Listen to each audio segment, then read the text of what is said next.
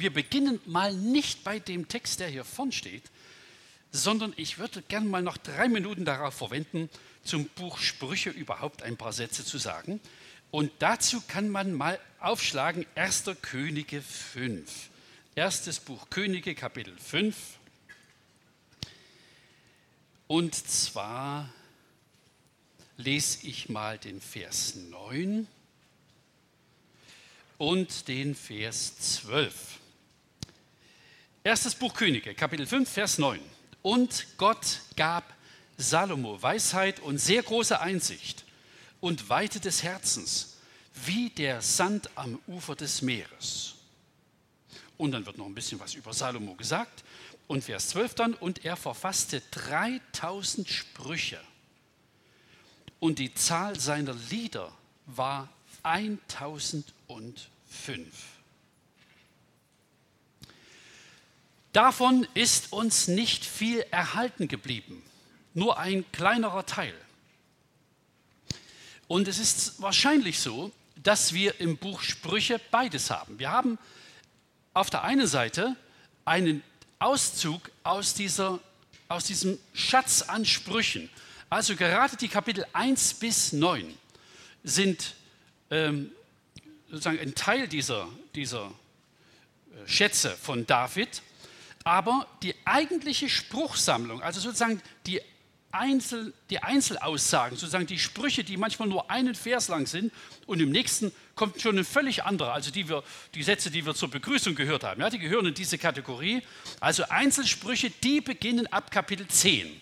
Aber die Kapitel 1 bis 9, das sind sehr wahrscheinlich zumindest Lieder von diesen 1005 das bekannteste und größte steht nicht in den äh, Sprüchen, sondern das ist das Hohe Lied.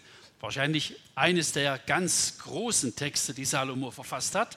Das findet sich separat, aber wahrscheinlich kann man davon ausgehen, die Kapitel 1 bis 9, wo wir also dann gleich einen Text lesen, das sind, äh, ist sowas wie so ein Lied von Salomo. Also wo man einen zusammenhängenden eine zusammenhängende Sinneinheit beobachten kann, die sich über 6, 8, 10, 15 Verse fortzieht. Davon, wenn man sowas beobachtet, kann man immer davon ausgehen, es ist eines dieser Lieder, die äh, hier erwähnt werden. 1005. Natürlich, auch hier haben wir im Buch Sprüche nur eine ganz kleine Auswahl. Das meiste von diesem Schatz von Salomo ist offenbar verloren gegangen.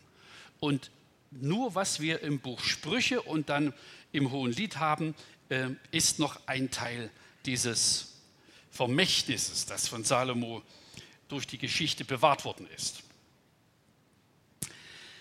Ähm, das, ich sagte das vorhin schon mal, das Buch Sprüche gehört nicht zu den Lieblingstexten, die man in der Schrift findet und die auch häufig verarbeitet werden, sondern das ist schon eher ein bisschen stiefkindlich behandelt. Man äh, gebraucht es, um ein paar Bausteine herauszubrechen. Also für irgendeinen Geburtstag, für irgendeinen Anlass, das sucht man schon gerne mal im Buch Sprüche, weil es so einzelne Perlen gibt, die man da gerne verwendet. Aber äh, das ganze Buch als solches ist eher nicht ganz so in der Optik. Und wir wollen an diesem Tag heute aus drei unterschiedlichen Kategorien äh, Texte anschauen. Also heute Vormittag, äh, Text kann man ja schon lesen, Sprüche 9, das ist aus den Liedern Salomos. Heute Nachmittag im ersten Teil, Teil möchte ich gern ähm, einige Sätze aus der Sprüche-Sammlung, also aus den Einzelsprüchen ähm, thematisieren und sie zu einem, sozusagen, also ich habe welche rausgesucht, die gewissermaßen unter ein thematisches Dach passen. Und im letzten Teil heute wollen wir noch mal einen Text anschauen, der von einem anderen Verfasser kommt. Im letzten Drittel des Buches Sprüche, da finden wir äh, auch einige andere Texte. Also da kommen noch ein paar andere Leute zu Wort, andere ähm, Autoren. Sehr wahrscheinlich ist das Buch Sprüche unter dem König Hiskia entstanden, also viel später als Salomo lebte. Dort dürfte es seine Gestalt gefunden haben. Man findet ein bisschen weiter hinten im Buch Sprüche mal so einen Zwischensatz, dass also die Männer Hiskias auch diese Sprüche noch gesammelt haben. Also einfach so ein kleiner Einschub, der ein bisschen ein Indiz liefert, ähm, wann dieses Buch seine Gestalt gefunden hat. Also die meisten Texte sind natürlich älter und von Salomo, aber seine, seine Gestalt, wie wir, sie, wie wir das Buch heute haben, hat es offenbar später gekriegt unter dem König Hiskia oder eben unter von ihm beauftragten Gelehrten. Ich will mal noch so einen kleinen Vergleich bringen aus meiner Heimat, wo ich herkomme. Ich wohne ja so im Erzgebirgsvorland und in den letzten äh, vier, fünf Jahren ist dort ein neuer Autobahnzubringer gebaut worden, der also quer über vier Täler geht. Und das Dorf, in dem ich lebe, also ich, die Gemeinde, zu der ich gehöre, ist Kirchberg, aber ich wohne nebenan auf dem Dorf, Habmannsdorf. Und am einen Ende dieses Dorfes ist so eine, so eine quer eine Straße drüber gebaut worden. Und es gibt dort einen ziemlichen Höhenzug zu überwinden. Also die Straße macht so auf drei Kilometer Länge einen Höhenunterschied von 200 Metern. Und um das hinzukriegen, ist also so eine Rampe äh, geschüttet worden. Und auf der anderen Seite sind also in den Berg also ziemliche Kerben eingesprengt worden, um irgendwie die, das Gefälle einigermaßen gleichmäßig hinzukriegen. Dankeschön. Und jedes Mal, wenn gesprengt worden ist, also es gehört zum Kirchberger Granitbecken, jedes Mal, wenn gesprengt worden ist, sind dann also Leute angerückt, üblicherweise Männer, mit einem Hammer und einem Rucksack und haben angefangen, nach schönen Steinen zu suchen. Es gab dort überall, also immer wieder sind Drusen gefunden worden, also so Hohlräume im Gestein, in dem also so Halbedelsteine herauskristallisiert sind und man hat da echt schöne Funde gemacht. Aber so ähnlich ist es mit dem Buch Sprüche. Ja, man kommt mit dem Hammer und pickt sich einen Satz heraus, einen Stein. Irgendwie einen schönen Brocken, den man gefunden hat. Und was wir heute machen, wir gucken mal nicht bloß einen Satz an, sondern wir gucken ein bisschen den Textzusammenhang an. Die Schwierigkeit, über die ich jetzt heute nicht reden will, ist, ähm, dass es halt Poesie ist, hebräische Poesie. Und sie hat ein paar eigene Spielregeln. Äh, vielleicht werde ich gelegentlich mal darauf hinweisen, aber äh, das unterscheidet sich von deutscher Dichtung erheblich. Es gibt also ähm, im Hebräischen keinen Endreim, also das, was uns im Wesentlichen jedenfalls ein ganz wichtiges Merkmal für Gedichte ist, dass sozusagen zwei parallel stehende Zeilen am Ende einen parallelen Klang haben. Das gibt es in der hebräischen Dichtung überhaupt nicht. Dort gibt es einen ich will es mal so nennen, einen Reim des Inhaltes. Also es klingt nicht gleich, sondern das Gleiche wird, man versucht zumindest, das Gleiche mit unterschiedlichen Worten auszudrücken. Und das gibt der hebräischen Poesie so eine, so eine ganz bestimmte äh, Bewegung. Ja? Man, man, bewegt sich sozusagen zwei Zeilen lang durch den gleichen Gedanken, dann geht es wieder weiter, da bleibt man ein bisschen, dann geht es wieder weiter. Ähm, in dem Buch Sprüchen gibt es noch so, einen anderen, so ein anderes Muster, das nennt man also antithetischen Parallelismus, eine Gegenthese. Der Gerechte macht das und das, aber der Gottlose so und so. Ja, also da wird sozusagen, sind auch wieder zwei äh, Zeilen parallel. Es wird das gleiche Thema in beiden Zeilen behandelt, aber nicht sozusagen als Wiederholung des gleichen Gedankens, sondern es wird die Gegenthese aufgestellt, der andere macht das dann so und so. Und auf diese Weise werden wir uns ein bisschen durch den Text bewegen. Ihr vielleicht denkt ihr manchmal noch dran, wenn wir äh, Texte lesen und gelegentlich werde ich sicher auch noch mal darauf hinweisen, was wir da gerade vor uns haben. So, jetzt geht es also los. Wir lesen im Buch Sprüche diese angegebenen Verse. Sprüche 9. Und wir lesen zunächst die Verse 1 bis 6 und gleich im Anschluss 13 bis 18. Es gibt natürlich noch so einen kleinen Zwischentext, den werde ich heute im Wesentlichen auslassen. Wobei der auch sehr tiefsinnig und gut ist. Aber es geht los. Kapitel 9, Vers 1. Die Weisheit hat ihr Haus gebaut, hat ihre sieben Säulen ausgehauen, sie hat ihr Schlachtvieh geschlachtet, hat ihren Wein gemischt, auch ihren Tisch gedeckt. Sie hat ihre Mägde gesandt, lädt ein auf den Höhen der Stadt. Wer unerfahren ist, der kehre hier ein. Wer ohne Verstand ist, zu dem spricht sie. Kommt, esst von meinem Brot und trinkt von dem Wein, den ich gemischt. Lasst fahren die Torheit und lebt und schreitet einher auf dem Weg der Einsicht. Vers 13. Frau Torheit ist leidenschaftlich im Verführen, sonst kann sie nichts. Sie sitzt an der Tür ihres Hauses auf einem Sitz auf den Höhen der Stadt, um einzuladen, die des Weges vorübergehen, die gerade halten ihre Pfade. Wer unerfahren ist, der kehre ein. Wer ohne Verstand ist, zu dem spricht sie. Gestohlenes Wasser ist süß und heimliches Brot schmeckt lieblich. Und er weiß nicht, dass dort die Schatten sind, in den Tiefen des Sheol ihre Geladenen. Wer diesen Text einfach mal nebeneinander hält, der merkt ziemlich schnell, das sind sozusagen zwei Textblöcke, die eine ziemlich enge Beziehung zueinander haben. Es gibt sogar Passagen, die klingen ganz genau gleich. Also bestimmte Elemente kehren wieder. Ja, also habt es gerade gelesen, Vers 15, um einzuladen, die des Weges vorübergehen. Vers 16, wer unerfahren ist, der kehre hier ein. Oder Vers 4, haben wir das doch auch schon mal gehört, wer unerfahren ist, der kehre hier ein. Also es gibt irgendwie zwei parallele Berichte. Und auf der einen Seite ist sozusagen die dominierende Person eine weiblich genannt Frau Torheit. Ähm, auf der anderen Seite ist das nicht mit einem Menschen direkt verknüpft, aber unterschwellig merkt man, das ist sozusagen der Gegenpart, dass es auch irgendwie die Weisheit tritt als Person auf. Ja, sie, sie tut was, sie macht was, sie sendet Leute aus. Also die Weisheit ist nicht bloß sozusagen als, ähm, als, eine, als eine intellektuelle Konstruktion, sondern es ist auch eine Person, die hier agiert, die hier arbeitet, die etwas tut. Und was wir in den nächsten Minuten machen, ist Folgendes. Ähm, wir werden ein paar parallele Fragen stellen. Also ich stelle immer die gleiche Frage und wir werden die Antwort einmal A im ersten Textblock suchen und wir werden sozusagen auf die gleiche Frage im anderen Textblock eine Antwort suchen.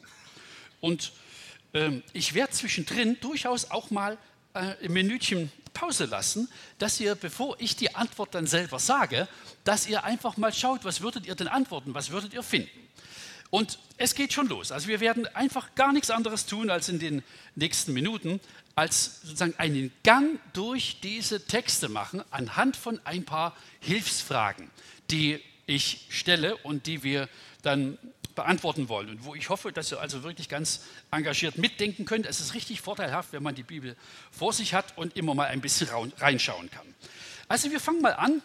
Äh, ich stelle die Frage, was haben denn die Frauen zu bieten? Womit, ich könnte auch sagen, ähm, womit werben sie, um Leute einzuladen? Und wir beginnen mal auf der linken Seite, Frau Weisheit. Und das heißt natürlich, wir müssen irgendwie bei Vers 1 gucken im Kapitel 9. Also da, so geht es gleich los. Wird gleich erzählt, dass die Dame ein Haus gebaut hat. Und sie hat sieben Säulen ausgehauen. Das heißt also, wenn man ein Haus baut, und braucht sieben Säulen, dann heißt das, da gibt es irgendwie eine, Raumgröße, die ist mit einfachen Mitteln, mit einer Steinkonstruktion oder so, nicht mehr zu überbrücken. Das heißt also, die Frau hat vor, einen ziemlich großen Raum zu schaffen. Also irgendwie Platz für viele Leute. Und dann steht hier, sie hat ihr Schlachtvieh geschlachtet, also irgendwie Tiere gezüchtet hat sie geschlachtet, hat Wein gemischt. Also das ist jetzt, muss man nicht unbedingt negativ lesen. Wir denken manchmal vielleicht ein bisschen schnell an Weinpanschen. Ja, das gab es ja auch in der Geschichte schon. Aber gemeint ist ja folgendes, Wein hat man äh, üblicherweise nie pur getrunken, wie wir das heute tun, dass man ihn aus der Flasche kippt und so im Glas trinkt, sondern Wein wurde, also er hat auch anders geschmeckt wie der Wein, den wir heute haben. Denn wir, der Wein, den wir trinken, da wird, da wird an einem bestimmten Punkt die Gärung gestoppt und dann behält er den Geschmack, den wir mögen. Wenn man das nicht tut, dann gärt er ganz langsam immer weiter, bis am Ende aller Zucker verbraucht ist. Und üblicherweise war Wein also ein sehr herbes Getränk. Und das hat man nie so getrunken, sondern immer gemischt mit Wasser. Selbst der Passawein wurde gemischt, dann hat man nicht, nicht pur getrunken. Und gemischt heißt gar nichts anderes als Tisch fertig vorbereitet. Genauso wie also die Speisen, die ja, Tiere geschlachtet, zerlegt, gekocht, genauso hat also man hat Essen vorbereitet und man hat Wein gemischt, das heißt man hat Getränke vorbereitet. Gar nichts anderes. Und ihren Tisch gedeckt. So, nun muss man sich vorstellen, ähm, wenn man ein Tier oder Tiere, Mehrzahl, schlachtet, Schafe, selbst wenn es nur Schafe sind, keine noch größeren Tiere, dann heißt das, man erwartet richtig viel Gäste. Großes Haus, große Tafel, viel Essen, Wein gemischt. Also man kann sich das vorstellen, als, als wäre man geladen zu irgendeinem Fest, zu einer Geburtstagsfeier, zu einer Hochzeit. Es ist alles vorbereitet, da stehen Servietten, da stehen die Gläser und es ist fertig für Gäste. Also wir beobachten, sie hat Platz gemacht. Es ist alles vorbereitet für viel Besuch. So, jetzt bitte ich euch, schaut mal in, die andere, äh, in den anderen Textblock und wir gucken mal Vers 13 was wir irgendwie als Entsprechung äh, bei Frau Torheit vorfinden. Also die hat auch einen Tisch. Ne? Das merkt man so ein bisschen später äh, im Text, äh, dass, sie, dass sie schon auch irgendwie Leute einlädt zum Essen. Ja, genau. Aber wir fangen einfach mal weiter vorn an, Vers 13. Frau Torheit ist leidenschaftlich im Verführen, sonst kann sie nichts. Also die hat, ähm, naja, irgendwie ist sie nicht der so besonders häusliche Typ. Ja? Sie hat keine Tiere, sie hat keinen Wein, sie hat einen Tisch, auf dem steht auch was drauf. Aber sie sagt das nicht ganz am Anfang, aber Vers 17 steht es dann. Alles nur geklaut. Also sie hat irgendwie, wenn man den Vers 13 ein bisschen genauer liest, sie hat eigentlich nichts außer sich selbst. Sie bietet sich an, das, das wirkt so ein bisschen wie eine, als würde eine Prostituierte beschrieben, die sozusagen mit sich selber wirbt. Sie hat eigentlich nichts außer sich selbst. Sie verkauft sich gut weit über ihrem wirklichen Wert. Ich habe äh, die Überschrift gemacht, zwei, zwei Frauen, zwei Einladungen. Also man merkt, das wird sich noch verdichten, wenn wir in dem Text weitergehen. Es zielt darauf, dass es sozusagen zwei Tische gibt und dass es in der Tat auch Einladungen gibt, die, die, die an Mann gebracht werden. Die zwei Frauen, die Publikum suchen. Und natürlich ist sonnenklar, es stehen hier zwei Damen, sozusagen die, die im Vordergrund stehen, aber sie stehen nicht bloß als Person, sondern für, sie stehen für irgendetwas anderes. Und wir werden im Laufe unserer Überlegungen hier noch rauskriegen müssen, wofür stehen denn die beiden Frauen? Was, was, was verkörpern sie denn? Aber wir gehen zunächst mal weiter. Ich habe hier gleich eine Doppelfrage Zunächst überlegen wir mal, wie kriegen Sie denn Gäste an Ihren Tisch? Also offenbar ist es nicht so wie bei uns heute manchmal, dass wir eine Festlichkeit haben und es liegt vorher schon fest, wer alles kommt. Tischkarten sind geschrieben, also es gibt einen bestimmten Pool von Gästen, auf die man rechnet und die auch kommen werden und die kriegen dann ihren Platz zugewiesen. Hier ist zunächst mal der Tisch gedeckt und es ist noch gar nicht klar, wer alles rankommt. Und irgendwie müssen die Leute erst herangeholt werden, die man an den Tisch setzen will. Und ich würde jetzt bitten, dass ihr mal äh, in eurer Bibel schaut. Und es sind im Prinzip vier Aufgaben. Ja? Und deshalb bin ich jetzt mal drei Minuten ruhig. Ähm, zunächst schaut mal hin, wer lädt ein. Also erst bei, mal, mal bei dem linken Text, ja, bei der Frau Weisheit, wer übernimmt die Einladung und entsprechend gucken wir mal bei, äh, bei der anderen Dame, wie das mit ihrem Personal ist, wer dort irgendwie Gäste sucht. Und die zweite Frage, die hinten dran steht, ist, wo werben Sie? Ist irgendwas erkennbar, an welchen Plätzen, an welchen Orten Sie unterwegs sind? So, ich bin jetzt einfach mal ein bisschen still und ihr könnt mal reinschauen, die beiden Texte links und rechts, Frau Weisheit, Frau Torheit. Wer spricht die Einladung aus und wo tun Sie das? Wer macht die Einladung? Sie schickt ihre Mägde. Man könnte ja sagen, man kann die Dame nicht selber gehen. Aber warum auch immer, sie bleibt irgendwie im Hintergrund. Es ist ganz merkwürdig. Äh, man hat den Eindruck, sie ist unglaublich reich. Sie ist unglaublich großzügig. Also so eine riesen Tafel zu decken, alles vorzubereiten und zugleich irgendwie sehr dezent. Sie bleibt im Hintergrund. Sie schickt ihre, ihre Diener, ihr, ihr Personal raus. Und die sollen was davon erzählen, wie gut es ist an diesem Tisch, was es da alles gibt. Und wo sollen sie hingehen? Auf den Höhen der Stadt. Also vielleicht auf dem Marktplatz. Also da, wo die Leute sind. Da, wo sich Menschen treffen, wo man äh, gehört wird, wo man damit rechnen kann. Da gibt es irgendwie Publikum, das hin und her geht und wiederkehrt und wo man einfach Leute trifft. Ähm, ich will schon mal so ein bisschen eine Querverbindung bringen. Das ist ja kein großes Geheimnis. Ähm,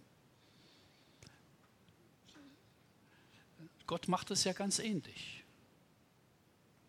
Er hat wild entschlossen sich darauf verlassen, dass Menschen die Einladung aussprechen, die eigentlich von ihm kommt.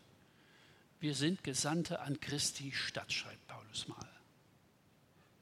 Gott geht nicht selbst durch Kiel und Rendsburg und Buchholz, sondern es sind seine Mägde, seine Knechte, die irgendwie ziemlich kleinformatig daherkommen und von einem unglaublich großen, reichen Gott erzählen sollen und von einem gedeckten Tisch.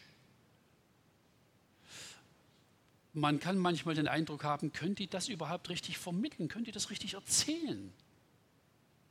Passten die Knechte und ihr Auftraggeber überhaupt richtig zusammen? Ist das adäquat? Entspricht sich das? Ich weiß nicht, wie euch das manchmal geht, aber ich habe schon manchmal den Eindruck, wir, sind, wir haben so ein kleines Format. Wir können Gott nur so, so eingeschränkt repräsentieren. Dass wir uns manchmal wünschen, dass Gott selbst irgendwie eingreift und sich auf dem Marktplatz zeigt. Aber er tut es nicht. Es werden die Mägde geschickt, die Knechte, die Diener, die, die wissen, wie das um diesen Tisch steht. Frau Torheit lädt auch ein. Aber was gibt es da zu beobachten? Wie, wie passiert das? Hat die auch Personal, das sie durch die Gegend schickt? Wer hat noch eine Entdeckung gemacht? Wie, wie passiert das dort? Frau Torheit? Ja, also es ist irgendwie ganz anders. Ne? Die gute Frau die wohnt gleich. Habt ihr das gelesen? Sie sitzt an der Tür ihres Hauses auf einem Sitz auf den Höhen der Stadt. Die hat ihre Bude gleich dorthin gebaut, wo die Leute sind, auf die Höhen der Stadt. Und das macht sie alles selbst. Sie macht irgendwie die Tür auf und bietet an, was sie hat. Das ist vorwiegend sich selbst. Ja. Und sie macht das jetzt auch wieder allein. Also da ist jetzt nichts von zu lesen von äh, Menschen, die sie schickt, die hat sie vielleicht auch, aber zunächst ist sie es selbst, die sich hier platziert, die sich anbietet, die äh, ganz anders als Frau Weisheit, ja. Also sich zeigt, sich anbietet. Und es ist nicht ganz zufällig, ja, dass das so ein bisschen den, den Anklang an, an eine Frau hat, eine Prostituierte, die sich einfach ja, anbietet für Leute, die an ihr Interesse haben. Und was man schon ahnen kann, dass es einen gewissen Konflikt gibt. Denn die Mägde, die Gesandten von Frau Weisheit, gehen an genau die gleichen Stellen, auf denen die andere Dame auch ihr Haus stehen hat. Und es ist zu erwarten, dass es irgendwie eine Kollision gibt, ja, dass irgendwie die Leute, die da sind, von sehr gegensätzlichen Interessen umlagert werden, die ähm, von den beiden Seiten kommt. Und nun schauen wir mal, wen laden Sie denn ein? Und wir gucken wieder in unseren Text und fragen bei den beiden Damen nach, auf wen zielt denn ihre, äh, ihre Einladung? Und ich lese schon mal Vers 4. Wer unerfahren ist, der kehre ein. Wer ohne Verstand ist, zu dem spricht sie. Und ich gehe gleich zu Frau Torheit, ähm, Vers 16. Wer unerfahren ist, der kehre hier ein. Wer ohne Verstand ist, zu dem spricht sie. Also wir haben ja zweimal haargenau den gleichen Vers. Das heißt also, die Leute, auf die Frau Weisheit zielt, sind genau die gleichen Leute, die auch Frau Torheit haben will. Bevor wir das nochmal genauer anschauen, müssen wir noch mal fragen, was, ist denn das für, was sind das für Menschen, die hier gemeint sind?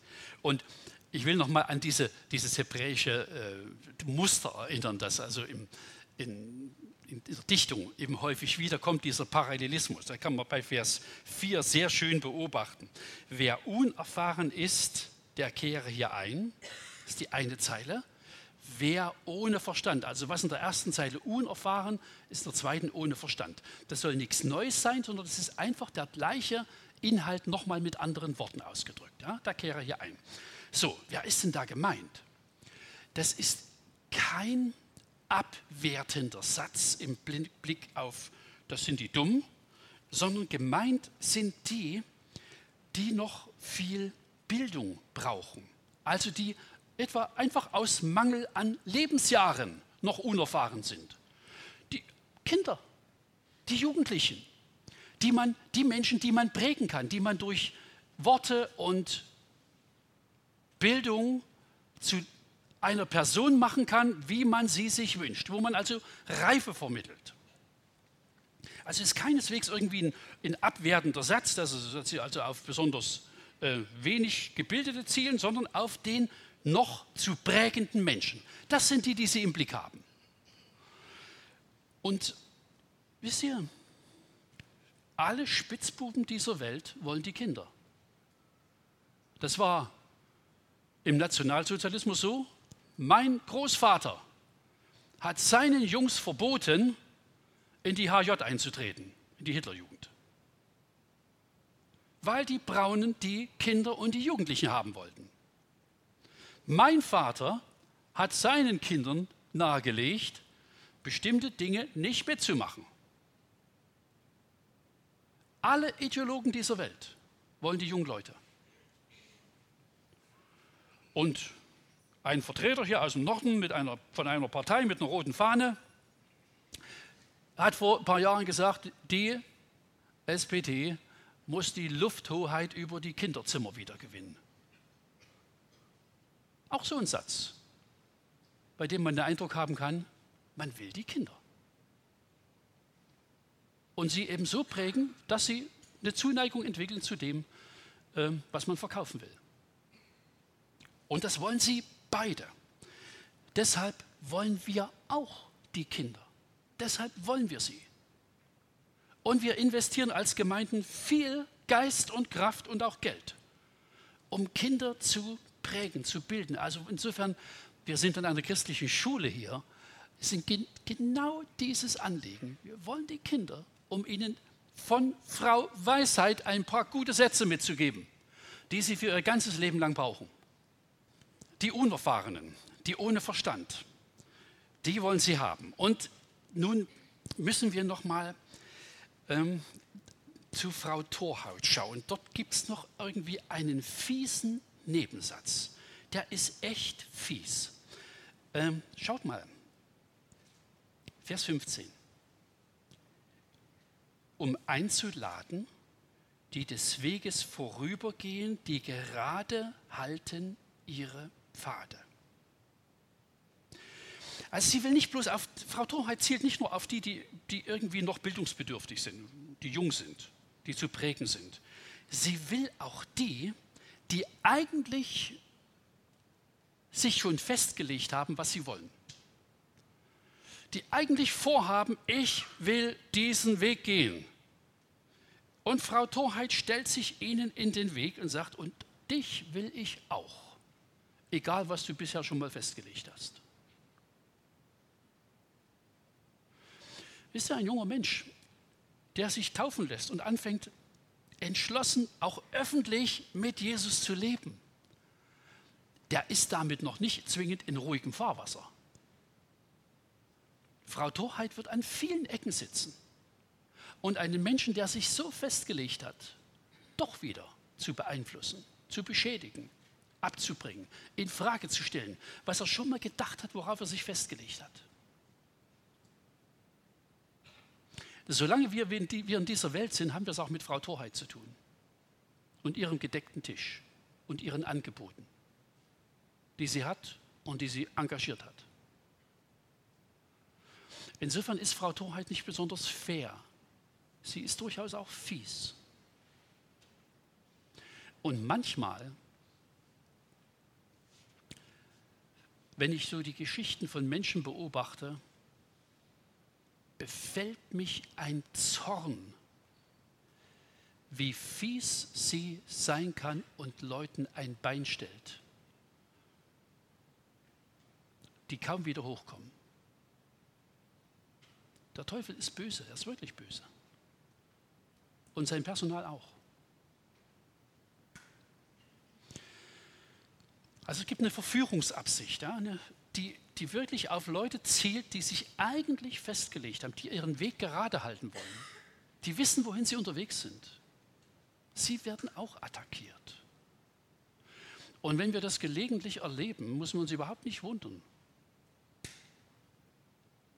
Frau Torheit sitzt an vielen Stellen. wir gehen noch einen Schritt weiter und wir fragen, wie informieren Sie denn die Leute, die Sie einladen? Also die, die kommen mit irgendeiner Botschaft. Ja, sie, es ist ja kein Geheimnis, also wenn man jemanden einladen will, dann muss man was erzählen, was man anzubieten hat und wozu sie kommen sollen, was sie dort erwartet. Und das, was ähm, hier von den beiden Damen gesagt wird, ist ziemlich unterschiedlich. Und ich würde jetzt noch mal bitten, dass äh, ihr nochmal ganz engagiert nachdenkt und ich bin nochmal ein kleines bisschen still. Aber einfach als, sozusagen als Texthinweis ähm, schauen wir mal nochmal in den Vers 4. Wer unerfahren ist, der kehre hier ein. Wer ohne Verstand ist, zu dem spricht sie. Und jetzt kommt ein Doppelpunkt. Doppelpunkt. Und dann kommt gewissermaßen die Information. Und überlegt mal, was ist denn das für eine Botschaft? die die Mägde von Frau Weisheit auszurichten haben. Und analog schauen wir nochmal äh, Vers 16, also gleiche Rede, wer unerfahren ist, der kehre hier ein, wer ohne Verstand, zu dem spricht sie, Doppelpunkt. Und dann kommt sozusagen im Vers 17 das, was sie anzubieten hat. Und nun, wir sind wieder bei Dichtung. Versucht das mal zu übersetzen. Also, was sagen die beiden Damen oder sozusagen die von ihnen Beauftragten ihren, sozusagen den Kunden, den Gästen, auf die sie warten, die sie gerne an ihrem Tisch hätten. Ich bin mal still für ein Minütchen und ihr könnt noch mal überlegen und dann schauen wir mal, was wir an Antworten finden. Ja, schauen wir mal, was findet ihr denn bei der ersten Dame? Gibt es da irgendwas Auffälliges, was, wo man sagen kann, ja, Johannes? Ja, ja. Okay, Dankeschön. Bleiben wir mal zunächst bei der ersten Dame stehen.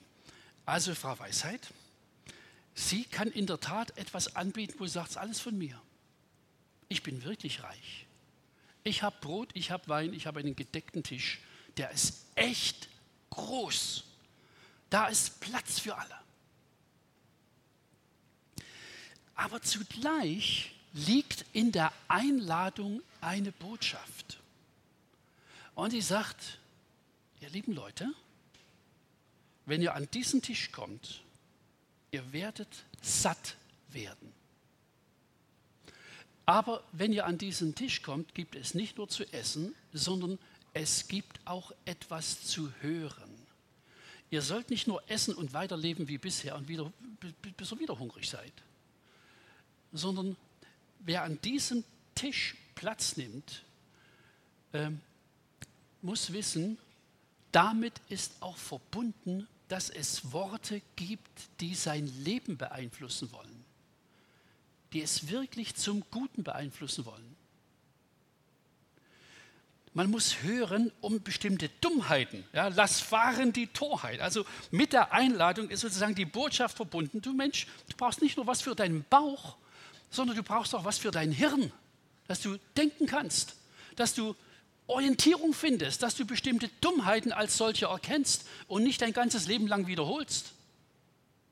Also in der Einladung ist sozusagen die Botschaft verpackt, Frau Weisheit hat den Anspruch, dein Leben zu beeinflussen, nicht nur deinen Magen zu füllen. Wir gucken im letzten Punkt dann nochmal hin, äh, welches Ziel hat die, der Beeinflussungsversuch. Ja, das ist nochmal ein separater Punkt. Aber wir merken das, in der Einladung ist schon sozusagen das Anliegen verpackt. Bei ihm hörst du mehr als nur guten Appetit. Und das kann uns durchaus ein bisschen beeinflussen bei der Frage, wie laden wir den Menschen zum Glauben ein? Es gibt natürlich bestimmte Fakten, ja, wie Vergebung, Klärung von Schuld und manche anderen Dinge. Aber es gibt bei Gott eben auch die Worte, die das Leben vermitteln. Und ich möchte es hier nochmal an diesem Text auch ein bisschen ganz positiv beschreiben. Also wir gehen am Sonntag unter Gottes Wort. Wir, wir hören Predigt, wir hören Kinderstunde.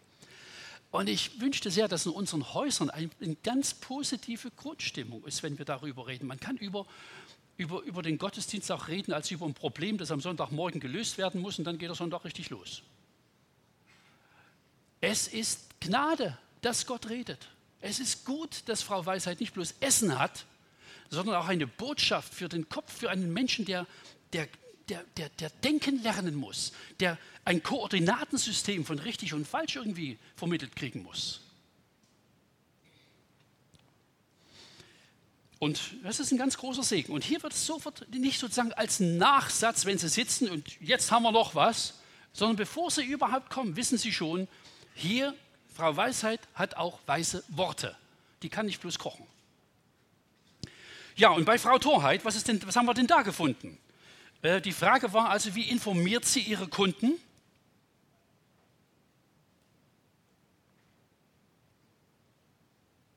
Vers 17. Und nur der Vers 17, der Vers 18 ist keine Rede mehr von dieser Frau, sondern das ist ein Kommentar von einem externen Beobachter, der sich die Sache anguckt und der dann der, der sozusagen den Kommentar dazu abgibt, was mit den Leuten ist, was, wie das zu bewerten ist, wer sich bei ihr niederlässt. Sie sagt lediglich, Vers 17, gestohlenes Wasser ist süß, und heimliches Brot schmeckt lieblich, so die Elberfelder Übersetzung. Man kann es natürlich unterschiedlich wiedergeben, aber der Sinn ist einfach der, sie sagt unbekümmert, alles, was ich habe, ist geklaut. Ich habe überhaupt nichts eigenes, gar nichts. Ihr lieben Leute, der Teufel ist kein Schöpfer. Er kann nichts Neues hervorbringen. Alles, was er macht, alles, was er anbietet, ist, dass er sozusagen von vom großen Apfelbaum Gottes pflückt und die Früchte vergiftet. Er ist kein Schöpfer. Er nimmt immer nur fremdes Eigentum. Und man, könnte, man kann durch alle möglichen Gebiete des Lebens gehen. Es ist immer dasselbe. Äh, ein großes Thema für viel Glück und Elend ist der Bereich Sexualität. Es ist Gottes Erfindung. Das ist nicht im Büro von, von irgendeiner Jugendzeitschrift in Hamburg erfunden worden. Das ist Gottes Idee.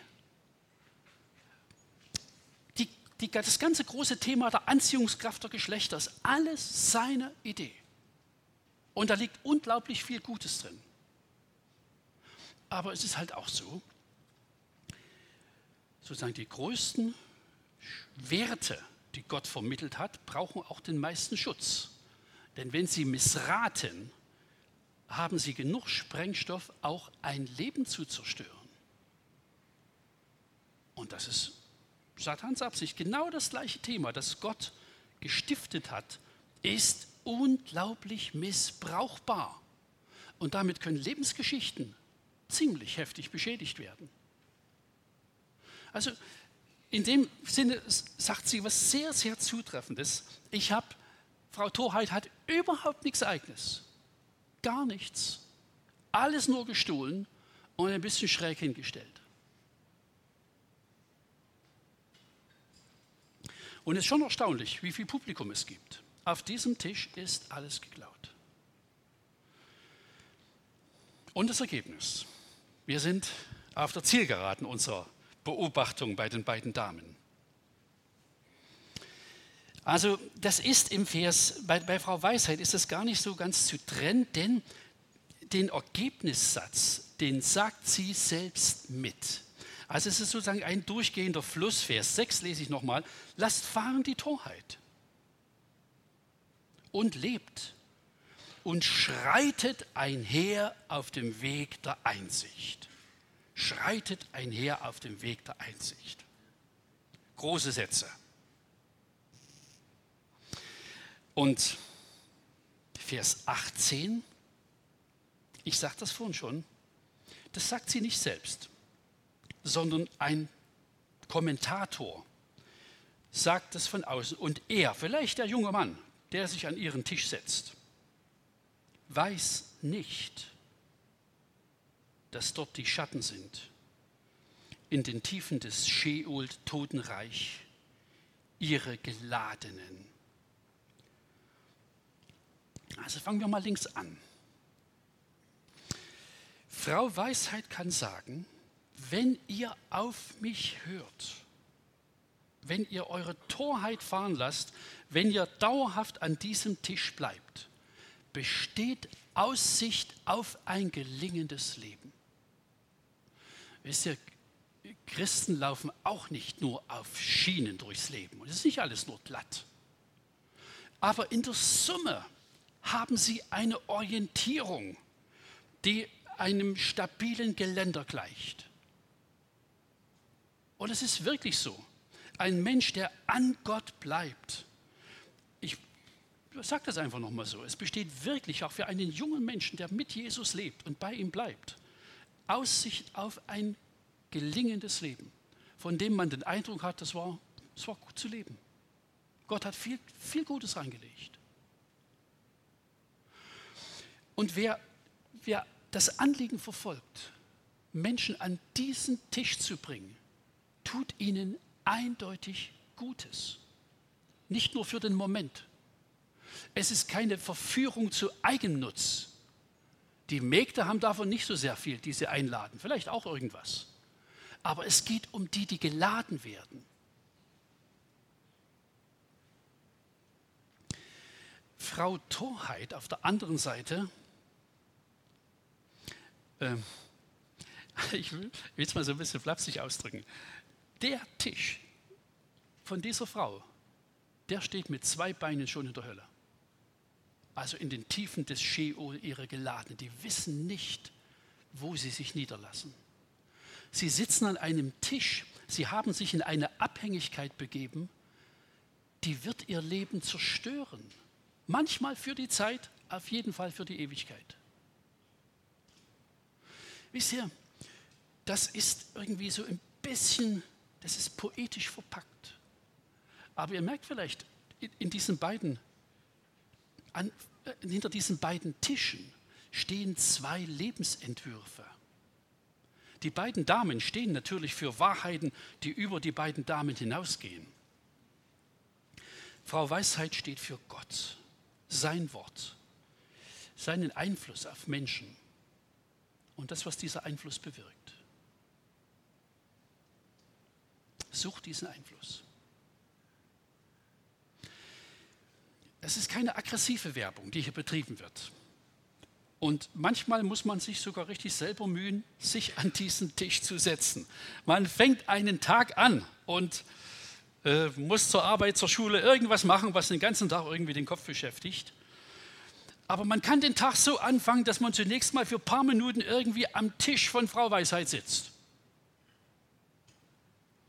Und aus ihren klugen Sätzen ein paar aufnimmt.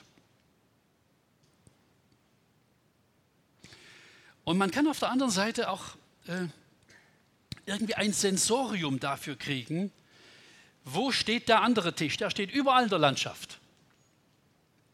Der steht im Internet, der steht, was weiß ich, in der Literatur, in der, überall gibt es den. Und ich habe darunter geschrieben, setz dich nicht an ihren Tisch. Es gibt manche Dinge im Leben, ja, die, äh, die will ich nicht sofort identifizieren. Wer ein Fußballspiel anguckt, ja, der, äh, ich will, will, nicht, man sitzt dabei nicht am, am, Tisch von Frau Weisheit und ich will aber auch nicht sagen, das ist sofort sozusagen die Mitte der Tafel von Frau Torheit. Es gibt irgendwie Dinge, deren, deren Wirkungskraft ist eher schwach. Aber es gibt sozusagen konzentrierte Wirkungskräfte. Und so ein Konferenztag, wenn ich den erlebe mit offenem Herzen, mit wachem Sinn, der kann eine gute Mahlzeit am Tisch von Frau Weisheit sein. Das kann mir helfen, Torheit zu überwinden, dumme Entscheidungen zu sehen und zu korrigieren.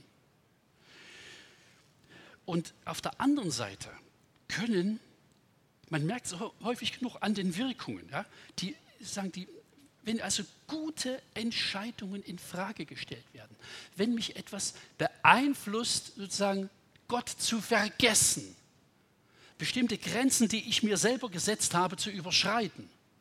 Dort ist überall Frau Torheit mit ihrer Tafel und ihrem Einfluss. Also es ist durchaus auch angebracht, auf, auf sich selber zu schauen. Wie, wie wirkt etwas auf mich? Nicht jede Tagesschau ist sofort was Problematisches. Aber es gibt natürlich auch Sendungen, Filme, die können das Denken Schritt für Schritt beschädigen, verbiegen. Grundhaltungen in Frage stellen. Und es gibt auf der anderen Seite bei Frau Weisheit Punkte, an denen ich klüger werde, weiser werde, wo ich merke, das ist ein wohltuend klarer Einfluss. Such diesen Einfluss. Auch wenn vielleicht nicht jeder Moment hochspannend und prickelnd ist, allein dabei zu sein, ist immer ein Segen, wo Menschen an diesem Tisch sitzen. Gott schenke es, dass dieser Tag ein ertragreicher äh, Tag ist am Tisch von Frau Weisheit. Ich bete noch. Stehen wir auf dazu.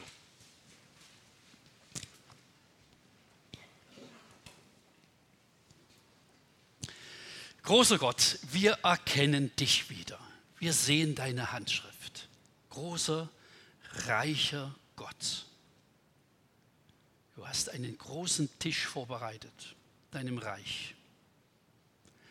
Und Du hast alles, um ihn gut zu füllen und Menschen tauglich zu machen, an ihm Platz zu nehmen. Alles hast du. Und ich bete einfach, dass wir Leute sind, die mit großem Vergnügen und mit Appetit bei dir sind, hinhören, zuhören, was von dir kommt, die ein Sensorium entwickeln für diesen anderen Tisch, und für sein Verführungspotenzial. Die es einfach nicht mögen, dort zu sitzen, die keinen Appetit auf ihre Speisen haben. Und ich danke dir für dein gutes Wort, das uns weise macht, das Leben so zu leben, dass es gut läuft. Segne den Tag und unsere Herzen. Amen.